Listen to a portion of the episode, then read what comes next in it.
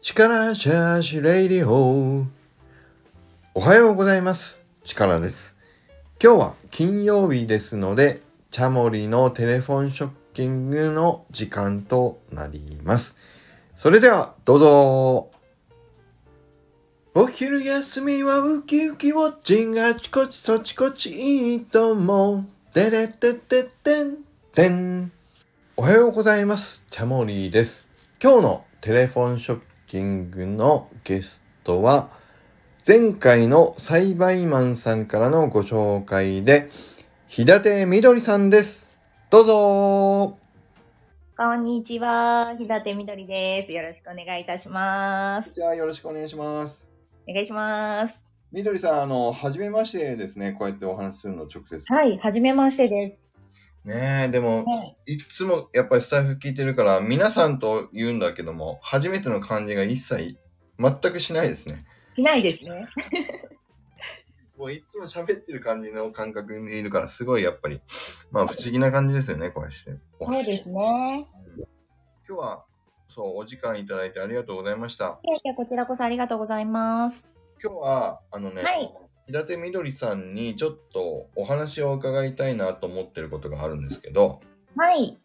やっぱりみどりさんは、あの、Kindle 本めちゃくちゃ出されてるじゃないですか。はい。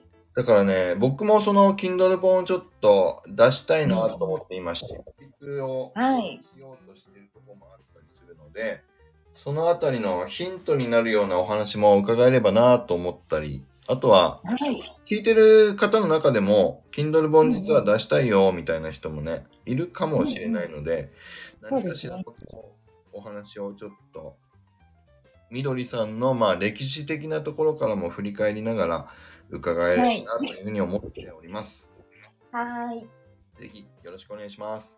はい、お願いします。はい、でまずもう本当に基本的なところからまあ皆さんもみどりさんのことをご存知だと思うんですけどあのちょっとみどりさんの今の Kindle 本の執筆についてというか基本的なところではい。まず一つ目の質問させていただきたいんですけど今もう、あのかなりの本出されてますけど実際今って何冊目をこの間年末出されたんでしたっけ今、33冊です。すごいですよね33冊ってものすごいですよね。そうですね。途中あんまり記憶ないんですけどね。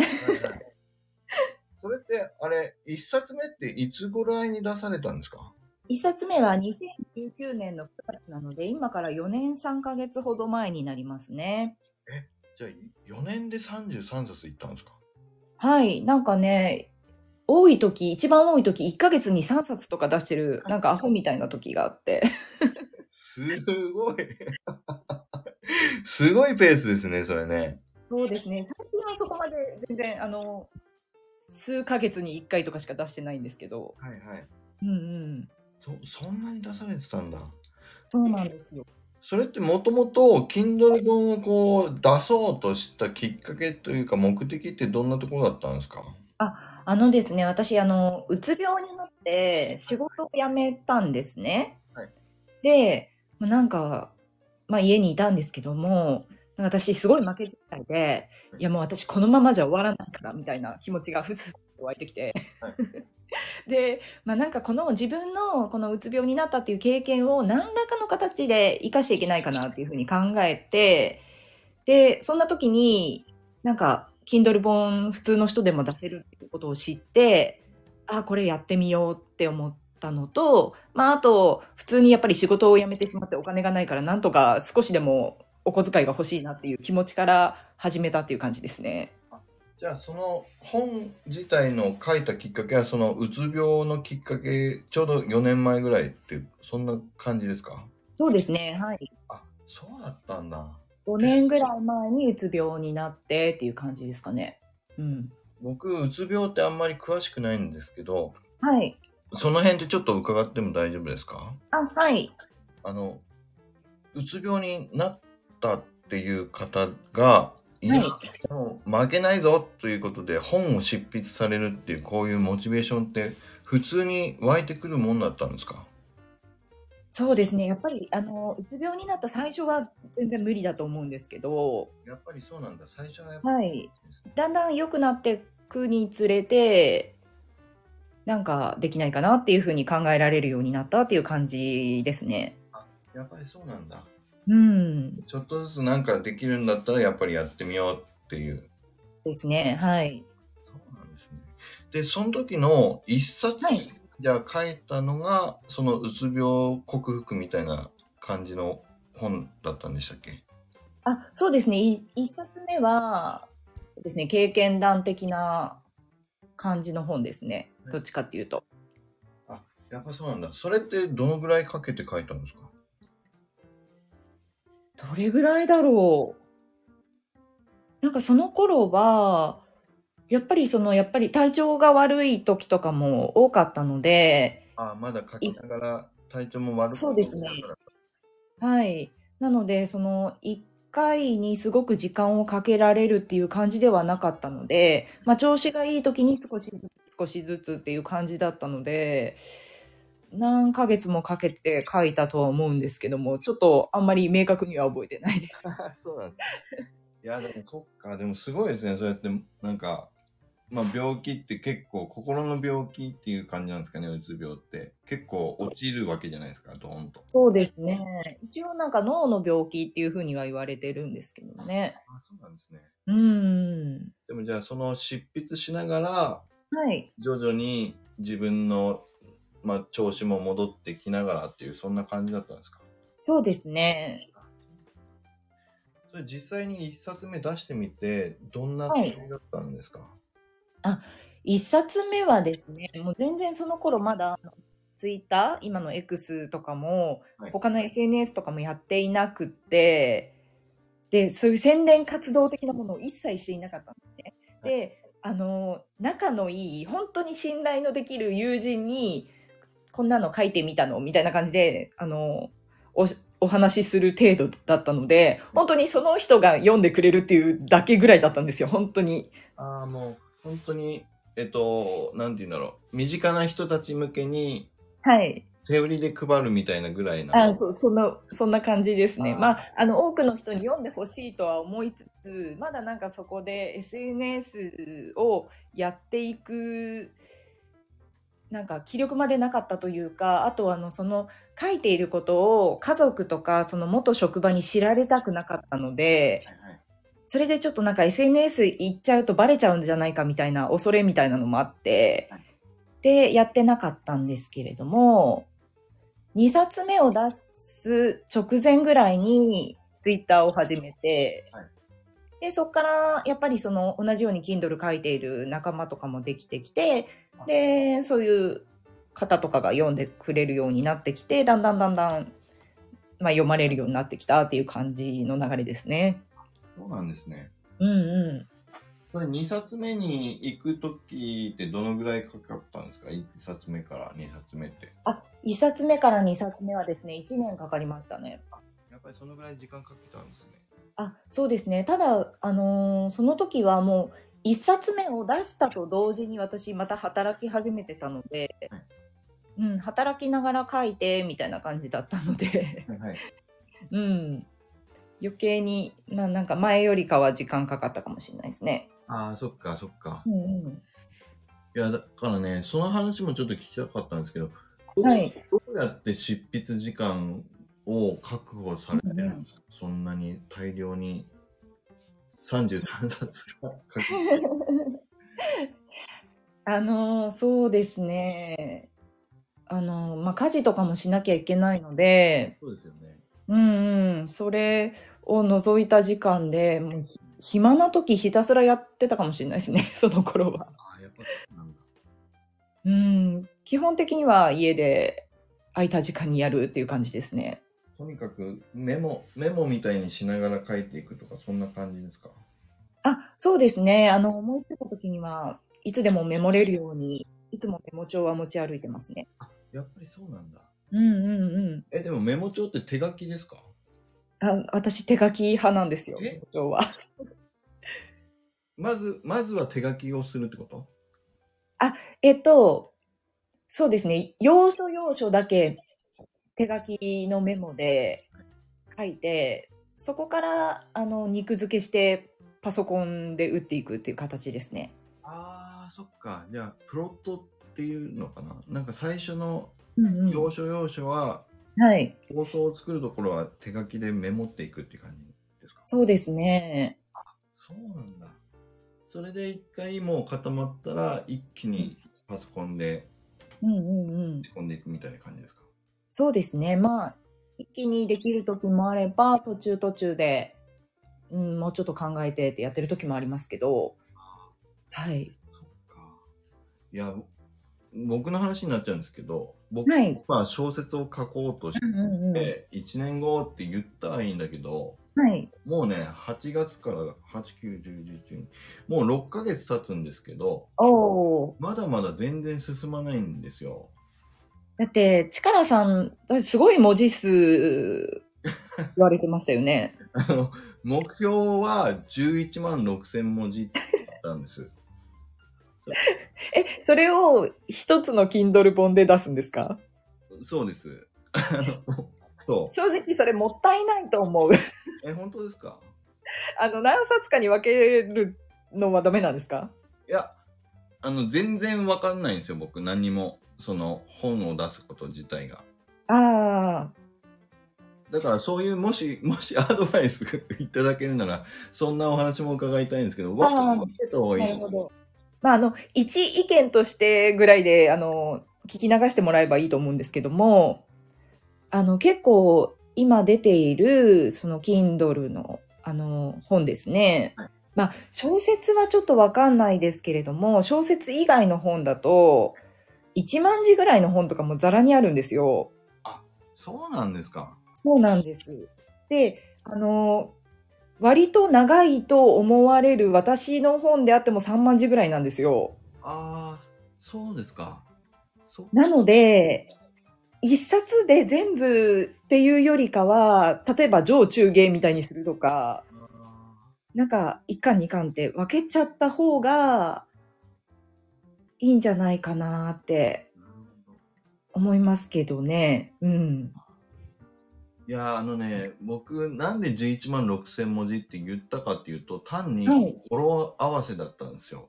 そ小説、フィクションの小説だから、う。はい。でヒーローが出てくるうんうんうん。小説なので、単に数字で1160でヒーローと思ったんです。おおなるほど。で、1160文字だと少なすぎるし、うんうん。 11600文字もまあ少なそうな気がしたっていうので、次の桁が1個上がっちゃったんですよね。そうか。じゃあ個人的には11,600文字を10巻に分けて出すのをお勧めしますね。そうなんですね。で、実はね、実は今、もう書き溜めたやつが2万文字まではいってるんですよ。おおうんうん。でも、書いて分かったことが1個あって、はい。僕さっき、あの、みどりさんが言ったように、あの、こう、プロットみたいに全体の流れ構成をバーンと大枠を決めた上で全部書き始めてるわけじゃなくて、ああ。ある程度はあるんですけど、大筋の大筋っていうんですかね。うんうんうんうん。なんだけど、実際どういう構成組み立てでみたいなのはあんまり考えなくて書き始めちゃってるんで、うんうんうん多分、全部を書き終わってから、うん、入れ子にしていき、整理していく感じになりそうな気がしてて、ああなるほど。面々でこう、小説だからね、うんうんうん書いたりとか。だから多分そうすると、分けるにしても、分けないにしても、結局多分11万6千文字ぐらいのものを一回全部書き終えた上でになる気がするんですよね。ああでもそれは全然いいと思います。あ、そっか。その方がいいと思います。それで全部固めた上で分割するかどうか決めればいい。うんうんうんうん。確かに。そう。なんかあのーまあ小説なので、まあ、その私が普段書いているものとちょっと違うので、まあ、一概には言えない部分ではあるんですけれども多分小説好きな人は小説すごい好き好きじゃないですかはい。だからその辺の感覚がちょっと違うかもしれないんですけれどもその Kindle のページを開いた時にそのその本のなんかページ数みたいなのが出るんですよね。はいで、そこであまりにもページ数が多いものは敬遠される可能性がないことはないなと思うんですよね。ああ、もう11万6000文字って気持ち悪いってなって閉じる人もいるかもしれないってことかうん、なんかもうあの、いやちょっとこれ長すぎるからやめようみたいな風になっちゃうと、はいうん、もなんかもったいないなというふうには思うんですよね。確かに。うん。そっか。いや、あの、分割しちゃうと、今度、うん、そこまで全部みんな追ってくれるかなって思ったのもあった。ああ、まあでもいいし。ままあそうですね。その、Kindle Unlimited で読まれるか、その一冊購入で買われるかとかっていうところもあるとは思うんですけれども、はいでもその11万とかの文字数だと、一冊あたりの金額、多分そこそこの値段つけますよね。いや、そこもね、全く僕、あの、ど素人で全くわかんないんですよ。うーん、私も11番分かったことないから分かんないけど、どうかな。やっぱりあの、500円前後で販売されているものが多いんですけれども、はい。えっと、その文字数は本当に1万字から3万字なのではい、文字数でかけちゃうと、ねえ、すごい金額になっちゃうけど、まあそこまでは多分提示しないとは思いますけど。あれって自分で値段も決めるんですかあ自分で決めれます。あ、そうなんですね。はい。だからもう本当に最安値で出すのもありですし、はめちゃくちゃ高い金額つけるのも全然ありですよ。いや、うんもう、あの、本で儲けたいとかっていうことじゃないくうんうんうん。は、どむしろいろんな人に読んでもらえた方がうんうん嬉しいんですよね。だから値段はまあ、例えば300円とか500円とかうんいいしとは思ってたんだけど、うん。なんかそんな11万もあるのに500円とかでもったいない気はしますけどね。そっか、やっぱりそうなんだ。うん、あんまり安いとなんか、あのー安売りして、安売りしてっていうかなんかこの作者はあんまり自信ないのかなって思われちゃったりもするし。逆に。うーん、難しいとこですよね。あ、そっか、若さんが言ってた今日のスタイフかなんかで、うんうんうんうん。値下げするなら値下げ好きなお客さんしか来ないよみたいそうそうそう そう。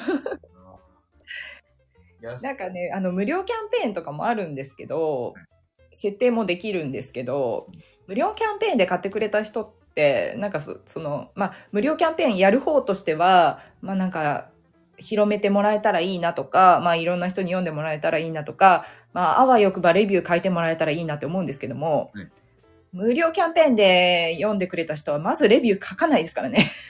ああ、もうレビューを書きたい人だじゃないってことか。だから。うん。うん。だから私あんまり無料キャンペーンはもうやらないですけど。やっぱりそういうのもありますよ。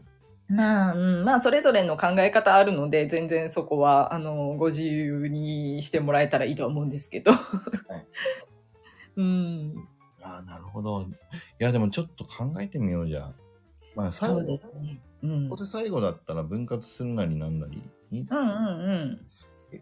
いや、もう一回だけど、目的は全部読んでほしいんですよ、要は。うんうんだから確かに今、みどりさんの話聞いてると、一冊にまとめようと11万6千文字っていうので嫌になって、もうすぐ読みやめる人がいるんだったら、缶を分けても一緒ですもんね。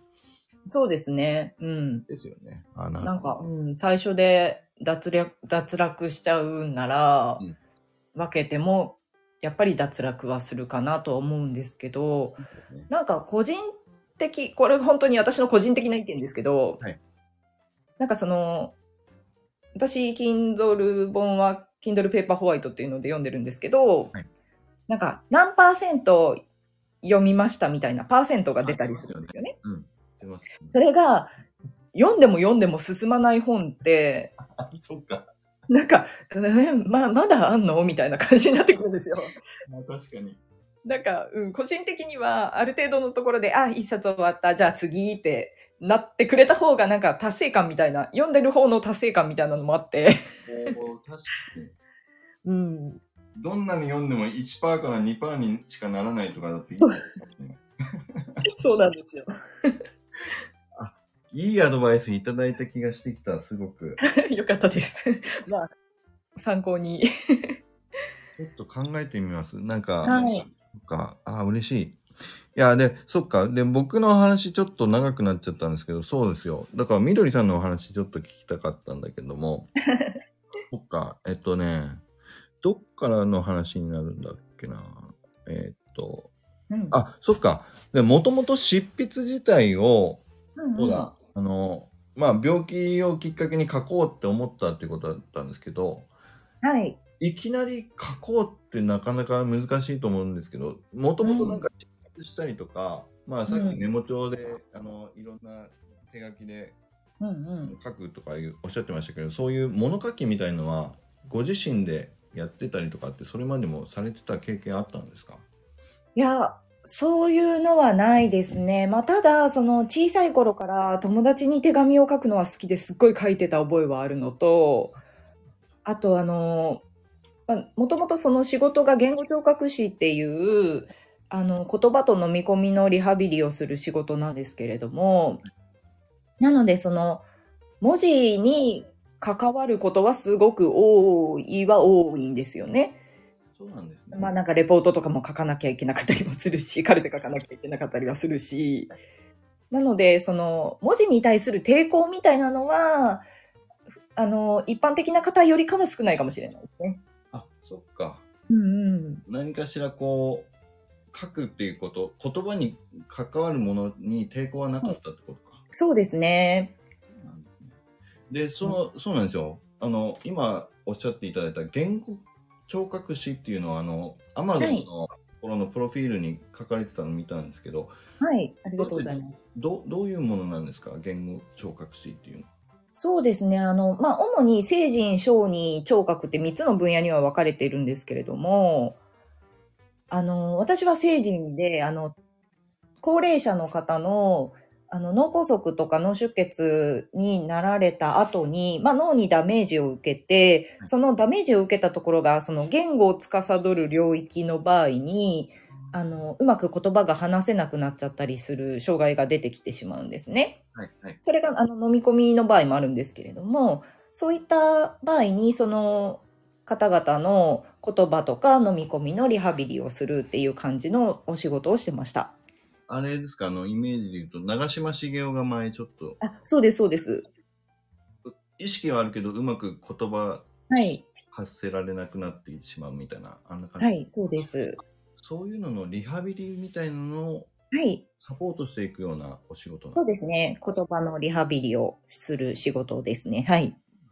だから長嶋茂雄さんもおそらくどこかの病院で言語聴覚士のリハビリを受けていたのではないかと思われます。ですよね。ほとはんいど売れなかったですもんね。なんかそうのん今はわからないけど。うんうあ、ん。やっぱそうなんだ。いや、実はね、うちの親父もはい。脳に血栓が一回いって、はい。でみ右半身麻痺みたいになったことがあって、あ、はい。かなり前なんですけどね。うんうんうん。で、その時でも結局、うあの、何かの障害は出なくて、あ言語とか、一応あの、ラッキーなことに、うんうんあうん。の人は大丈夫だったんだけど、ちょうどその頃に長嶋茂雄が同じぐらいのタイミングだったんですあ、そうだったんですか。だから、万が一ああなってたかもねっていう話もちょっと。うんうんうんうん。あ、でもそういうね、そう本当いにう感じ。脳の場所によるっていう感じですね。そうですよね。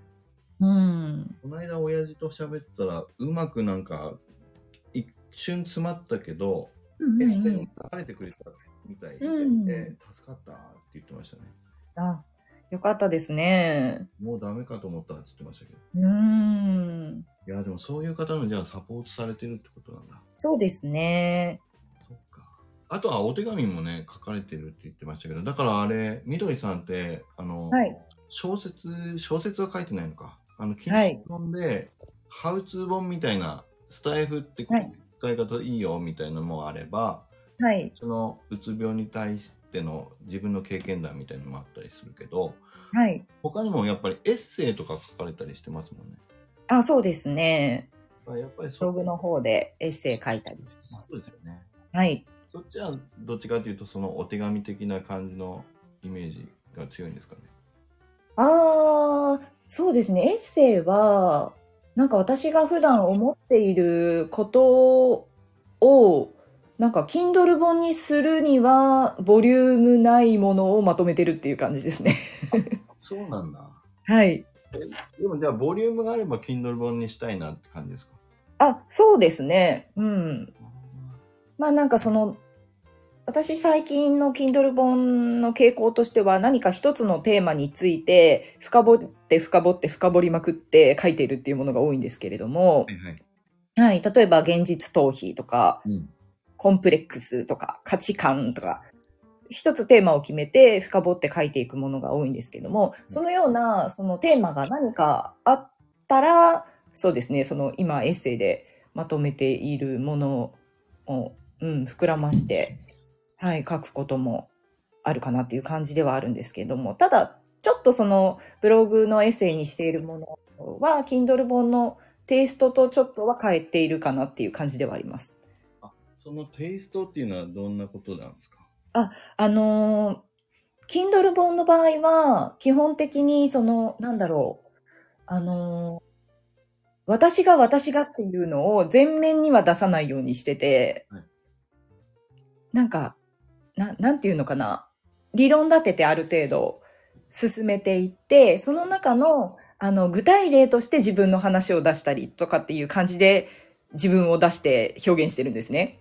あーなんていうかあの私文書みたいんじゃなく一般な人にもっと伝わりやすく、一般化した感じにしてるとそんなイメージです。そうですね。はい。はいはいはいなんですけど、エッセイに関しては、もう私はこう考えるんだっていう 感じで書いてるんで、なるほど。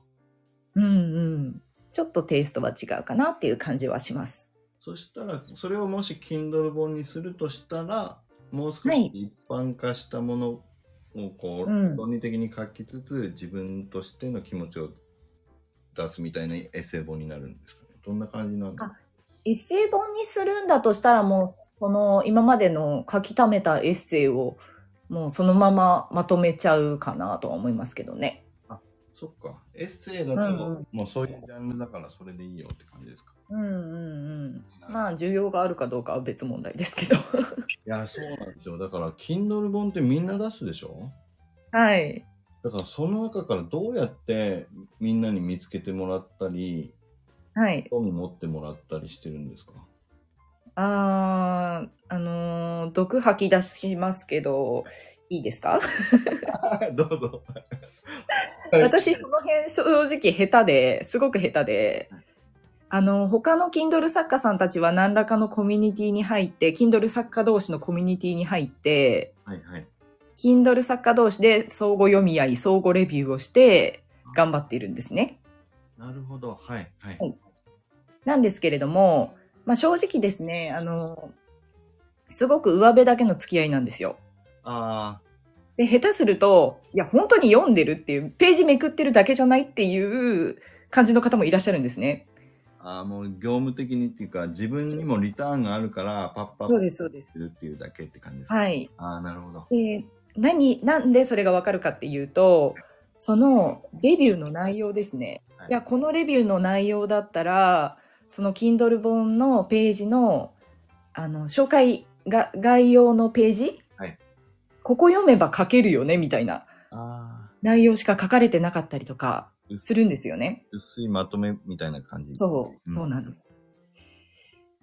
うーん、みたいな。 なるほどで、なんか私も最初はそうやって、その読者獲獲得を頑張っていたんですけれども、途中から、いや、そんな上辺だけの読者いらないって思い出して、あーそういうことですね。うん。はいはい、で、ちゃんとその私の本を読みたいと思って読んでくれて、心に響いてくれた人がレビュー書いてくれればそれでいいやと思うようになってきてはい、うん。だから、まあ正直だから私の書いた Kindle 本にはレビューは少ないし、うんそこまでめちゃくちゃ読まれているってことも全然ないんですけれども、まあ、ただ、あのーファンだって言ってくれている方は、まあ、何人かはわかんないけど、何人かはいらっしゃいますし、すごうい。ん。あなんかそういう方を大事にしていきたいなっていうふうには思ってますね。やっぱそうなんだ。うん。まあ、数だけ稼ごうっていう上辺はいらないですもんね、だってね。そうなんですよ。うん。まあ、稼げるかもしれないけど、なんか違うなって私は思うので、うんうん。まあね、人それぞれ考え方いろいろなので、まあそういうふうには思わない方もいらっしゃるでしょうし、お前そんなんだから、あの、読まれないんだよ、アメんだよって思われる方も絶対いらっしゃるとは思うんですけど、うん。まあでもなんか、うん、私はこういう風かなっていうふうに思ってますね。なるほど。だからまあ、商業目的で、とにかく、ビューを上げて、ランキング上げて、稼ぐんだーだったらね、何やってもいいかもって思っちゃうかもしれないけど。うーん。まあでも、伝わる人に本当に伝わっていくっていうのは一番良さそうですもんね。なんか、ね。そう、スタイフ聞いててもそうだし、まあ、うんみんな他のね、若さんとかもよく言ってるけど、数を取りに行ってもしょうがないし、うん。なんかね、刺さる人にどんどん刺さって、それが少しずつ広がっていけばみたいな気もしますからね。そうなんですよ。うん。だって、カエルさんだってそうやって点をずっと繋いでいって1年間やったら100人ようになるんですもんね、古典。うねん。そうそうそうそう。ね、すごいですよね。そっか。いや、わよくわかりました。だからまあ、テクニックとしては、うんなんかそういうコミュニティ入って、こんにちはやりながら、お互い読みましょうっていうやつも、テクニックとしては、まあ、あるよと。一テクニックとしてあるよってことなんですね。うんうん。なるほど。いや、まあ僕まあ、それが苦ではないな ら、やっていただければ、みたいな。結構疲れますけどね、あれも。まあ、まあね。うん。中にはそれでもまあね、本当に面白いですってファン、ファンになってくれる人が一人でもいればいいうんうんけど、まあ目的がそこじゃないなと僕も思うから。うん。まあ、まあ一個のテクニックとしてちょっとそうですね。理解しておきます。はい。いやー、嬉しい。でもそんな話がある。他にもなんかテクニックとか、まあ実際 Kindle 本出してみて、いやー、良かったよ、悪かったよ、みたいな、なんか気づいたことって、今までのご経験からあったりしますかああ、まあ、すあの、あんまりテクニックってわけじゃないんですけども、まあ、き私が Kindle 本を出してみて良かったところとしましては、でも、なんかもともとやっぱパソコンがあんま得意ではなかったんですけども、でもなんかいろいろやっぱり Kindle やる中で、なんかワードとかキャンバとかうん、いろいろなんかできるようになったなっていうのはすごくありますね。ああ、そこはやっぱり、スキルとして、個人スキルとして上がっていったって感じ上がりましたね。うん。そっなんか表紙も最初は外注でお願いしてたんですけど、はいもう今は全部自分でやっちゃってますしえ、あの表紙って全部、みどりさんが作ってるんですかあ、えっと、外注のもあるけど、はい最近はほとんど自分です。あ、そうなんだ。はい。いや、すごい表紙、表紙についてもどうやって作ってるのかっていうのもね、聞こうと思ってたんですよね。あ、そうなんですか。そうそう。ご自身で、じゃあ、最近のはやられてるんですね。はい。あでも、チカラさんがどれを見てくださってるかわかんないから、もしかしたらそれは外注かもしれないけど。えっと、あの、アマゾンに並んでたやつで、はい。最最近のやつはスタイフじ新時代を駆け抜けろってやつです。はい。あれは、じゃあ、みどりさん。なんですけど、えっと、スタイフの、その、スタイフシリーズが、第1弾は、外注なんですよ。で、そこから、あの、まあ、その作っていただいた方の許可を得てなんですけれども、はい色変えたりとか、ちょっとアレンジしてうん、使わせていただいてて、で、今の形になっているっていう感じなんですね、そのスタイフ新時代の本は。そうなんですね。なので、あれに関しては完全に私ではないんですけど、デザインのオリジナルは、じゃあ、そ別の方だけど、最そう初です。作手を動か動かしたのはみどりさんってことか。はい、そんな感じ。です。あれはどうですか現実逃避完全マニュアルとか。あ、現実逃避もそうなんですよ。現実逃避も同じ方にお願いしてて、で、そのシリーズに関しても、それ以降は、あの、私が作ってるって感じですね。おお、そうなんですね。あれ、はい。そう、あれ素敵だなと思ったんですよね。現実逃避完全マニュアルとかのあれ。そう、その現実逃避はね、この間、あの、本当に出版のプロの方にも言っていただけて、やっぱり、うん、だって目引きましたもん、あれ、パンと。うんうんうんうん。いや、でもじゃあ、工夫されてやってるんですね。そうですね。表紙によって売り上げというか、そういうのも変わったりする実感ってあったりしますあーあー、それはあんまりないかも。あ、あんまりないですかいや、あるんだとは思うんですけれども、あの、もう今、本当に Kindle 作家増えちゃって、うん。なかなか読まれないんですよね、正直なところ。やっぱり、なので、その、表紙でっていうよりかは、もうこの人が書いてるからとか、テーマがこれだからとか、そういう感じじゃないかな。まあ、もちろん表紙は大事なんですけども、じゃあもう本、本屋さんで表紙買いみたいな、そんなものはなくて、そもそもたどり着かないことか。そうそうそうそうそはいはい。それはやっぱりやるだと思いますけどねなるほどな。わかりました。う。うん。や、やることは身近な人からどんどん興味を持ってもらっていくっていう、地道なね。活動しながらっていう感じがいいかもしれないですね。はい。まあ、ただなんか表紙に関しては、うんなんだろう。あの、表紙買いはしないけど、はいなんか気になった本の表紙があまりにも微妙だと読まないっていう選択肢はありますね。あ、自分がお客さんだったとしてってことそうですね。はい。ああ、なんかそれわかるかも。うん。なんか、こう、表紙に全く力をかけてないから、中身もその程度かなって、ななんとなく予想しちゃう部分はあるので、 それは作り手だからこそいるものか な。もしかして。うんなんなんだろう、そこまで素晴らしい表紙にする必要はないけど、最低ラインは超えた方がいいとは思う。っていう感じですかね。ああ、明らかな手作り感とかよりは、うん。やっぱりちゃんとしている感じを出した方がいいかもしれない。そう。ねそれなりには。うんうん。うんいやー、いろいろ勉強になりますね。そっ か。いやー、でも面白いな。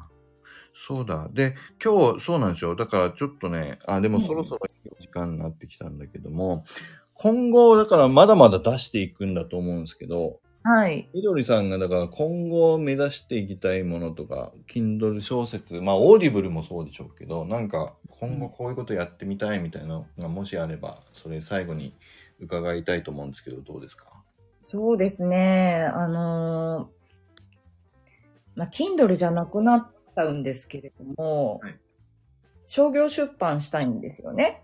ああ、それだからあれ、例えば検討者から出すみたいな、そういうことあそうです、そうです。おおおうおうそれってどうやるんですかどうやるんでしょうね。本当の作家まだなんかそのななんだろう、まあ、と例えば多分応募してとかいろいろあるんだとは思うんですけれども、まあ、なんかその商業出版できるように今はそのブログで積み上げてたりとか、はいうんはしてますねあ。あとその自分を固めたりとか。自分を固める、どういうことですかなんかあの、なんだろう。やっぱりその自分の、なんか発信していくテーマみたいなのがある程度定まっていないと、なんか、こういう本商業出版したいんですみたいなのを、なんか出したとしても、なんかちょっとぶぶれやすくなっちゃったりすると思うんですよね。ああ、そっか。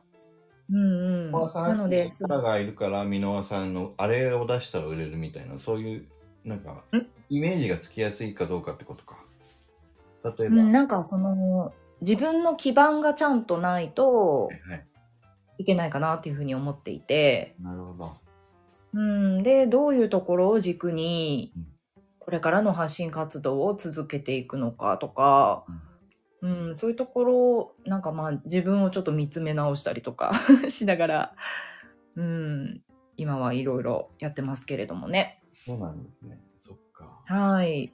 あれで、あとやっぱり、まあ今、Kindle 本33冊出していて、あとそれを自分で読んでオーディブル版出したりとか、あとその自分の Kindle 本の漫画版を作ったりとかねやっているんですけれどもはい、その、まあ、 33冊すべてにそれをやろうとは全然思っていないんですけれどもはい、まだやりたい作品は残っているので、まあそちらの方も同時に進めながらはい、やっていけたらなというふうには思ってますね。ああ、いいですね。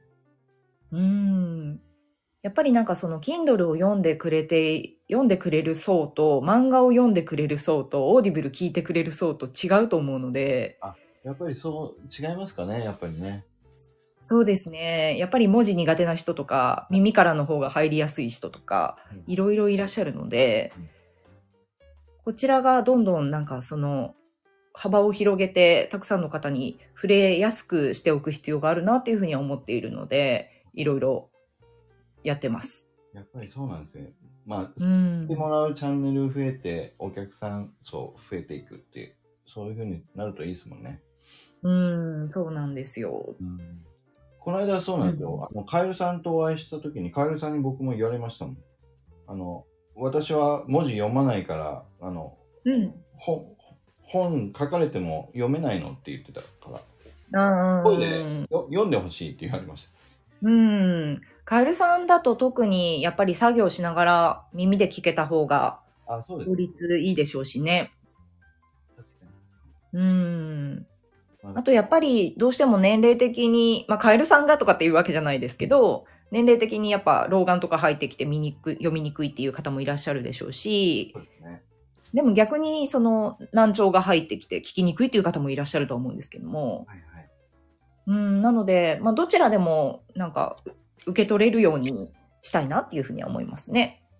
確かに。だからまあ、いんろんな人にそうやって形を変えてお届けできる道を探探っていけるといいですよね。なんかね。はい。わかりました。うんうん。ああと一個僕のちょっと興味本位でさっきの話につながって伺いたいんですけど、はい。 Kindle 本を出していってずーっと出し続けていったらその先に誰か例えばさっきみたいに幻冬者の誰かに目に触れて出版されるみたいな Kindle 本からその書籍をあの、え出版されるっていう可能性はあったりするんですかあ、あるみたいですよ。あるんだ最初に Kindle で売ってたとしてもそれを書籍するっていう、ありえるんですねあり得るみたいですよ。あそうなんだうんうん。じゃあ、そういう道も、みどりさん33冊出してたら、可能性あるあるかもしれないですよね。いやー、でも私の場合、あれですよね。先ほども言いましたが、あの、レビュー数が少ないので、あんまり多分目に留まらないんですよね。そうあそういうのも関わってくるんだ。人気がありそうって見せるとかそうやっぱそうですよね。そっか。そうすると、そのテクニックとしてのコミュニティの数を稼ぐのも悪くはないのかもしれないですけどね。なん か、 まあね、とは分かってはいるんですけども、なんかそこに私は疲れちゃったので、やめちゃったっていう感じですね。なるほど。うーん、まあ、ただなんかその、Kindle 本をたくさん書くことで、なんか積み上げていくことで、すごく自分に自信を持つこともできましたし、はい私この Kindle を書いたことが絶対にうつ病をうん治していく、なんか治療になったと思ってるんですね、自分で。あ、そうですか。そうなんだ。うん。そうなんですよ。はいはい。まあ、あの、すべてのね、うつ病の方がなるとは全然言いませんけど、私はなったと思ってるんですね。はいうん、なので、私としては書いてよかったなっていうふうには思ってますね。やっぱりそうなんですね。うん。そっか、そういう意味だと、今今まだ Kindle 本をまだ出せてない方とか、出してない方とかにも向けて、うんうん何かしら、もう一回最後のお言葉なんか、あれば、みどりさんからいただいてもいいですかあ、そうですね。Kindle 本出したい気持ちがあるんだったらうん、とりあえずやってみてほしいなっていうふうには思いますね。うん。まあ、ただなんかその、お金を第一目的には考えない方がいいかなっていうふうには思うんですけども、お金目的だったら他行った方がいいなと思うんですけど、うん、なんかその自分の伝えたい何らかの思いがあって、それをなんか何らかの形で表現したいとか、まとめたいっていう方には、すごくおすすめですし、その自分の考えをまとめるとか、なんかそういうトレーニングにもすごくなるので、うん、なんかやってみる、やってみたいなって思う方は、ぜひぜひチャレンジしていただけるといいんじゃないかなっていうふうには思います。ありがとうございます。ですよね。だからまあ、スタイフやってる方って自己発信したい人多いだろうから、やっぱり、うんうんでもね、Kindle 本とかもね、うん。うん。ちょっと皆さんにぜひチャレンジしていただきたいなと思いますね。そうですね。はい。わかりました。ありがとうございます。じゃあ、えーありがとうございます。今日はすごいいろんな僕の勉強会みたいになっちゃいましたけど、ありがとうござい いまやいやいや。私も小説は書いたことがないので、なかなか、あの、ね、しっかりとアドバイスはできなくて申し訳ないですけど。 す。いえいえ、いろいろまた伺わせていただきたいと思いますんで、よろしくお願いします。はい、よろしくお願いします。じゃあ、あの、来週の、えっ、と、はいスタトモの、えっ、と、うんうんお友達紹介をお願いしたいんですけれども、今回も、はい。どなたをご紹介いただけますでしょうか。はい、キムショさんを紹介させていただきます。ありがとうございます。じゃあ、キムショさんですね、呼んでみたいと思います。キムショさん。はい。ああ、よかった、つながりました。じゃあ、あの、早速、いつもの決まり文句をいただきたいので、お願いします。じゃあ、来週来てくれるかないいとも。ありがとうございます。はい。ということで今日のゲストは、日立みどりさんでした。ありがとうございました。ありがとうございました。楽しかったです。ありがとうございました。僕も楽しかったです。ありがとうございます。ありがとうございます。